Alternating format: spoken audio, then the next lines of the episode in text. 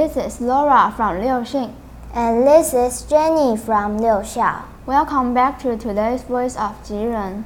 Laura, have you noticed that plastic waste has become an environmental disaster all over the world? Yes, I have.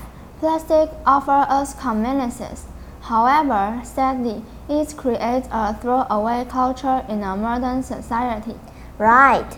Many of the plastic products have a lifespan of only minutes to hours. But you know what? They may remain in the environment for hundreds of years. I know, that's awful. Do you know where the plastics go after being disposed? Usually to the landfill but the waste may still end up in the wild for many reasons and cause pollution. Looks like it's urgent and vital to solve the problem. So, what can we do to reduce the use of the plastic products? I hear that some people are being innovative and try to make use of different eco friendly materials to design new products. I've read the news about Adidas making shoes from recycled plastic bottles. Wow, that's cool And I know that a fashion designer uses mushrooms to make clothes. Oh, really? That's interesting, isn't it? Yeah, awesome, right? Now, let's find out more about these mushrooms clothes. What? No way! Yes way! It's time for News for Kids. News for Kids. 真的假的？真的假的？真的假的？原来如此，原来如此。 原来如此！你不知道的趣味新鲜事。 ICRT's News for Kids. Oh, hi everyone. I'm chopping mushrooms for my lunch later. 我正在切蘑菇做我的午餐。Mushrooms are a type of fungi. 蘑菇是一种菌类。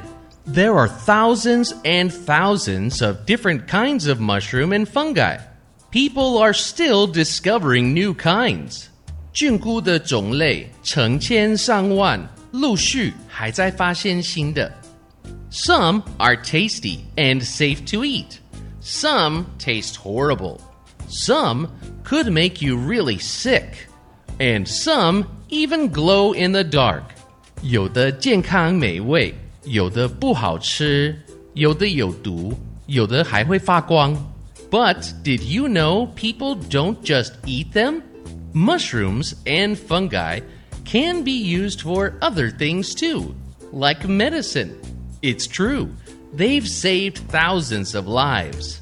你知道吗？菌菇类不只是当食物被人类吃掉，它还可以做药拯救生命。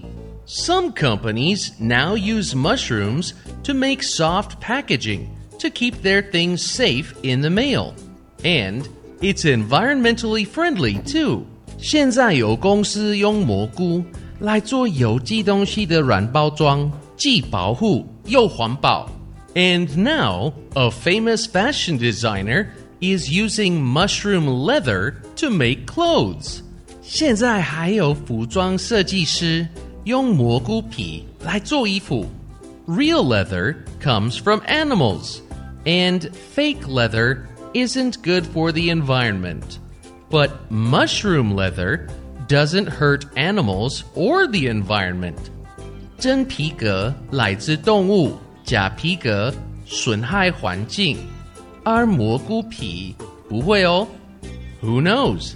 Maybe soon we'll all be wearing mushroom jackets and mushroom boots.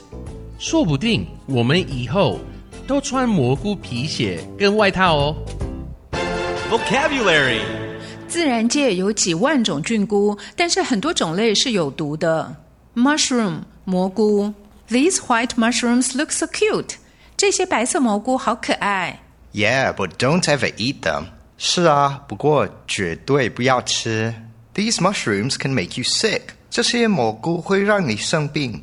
Leather 皮革 That's a beautiful leather bag. 好漂亮的皮包。 ，Thank you, I made it myself。谢谢你，这是我自己做的。Use 使用 I haven't seen you use the bag. 我没有见过你用这个包包。 I only use it on special days. 我只有在特别的日子才用。Famous 有名的。I need to buy some books for my son.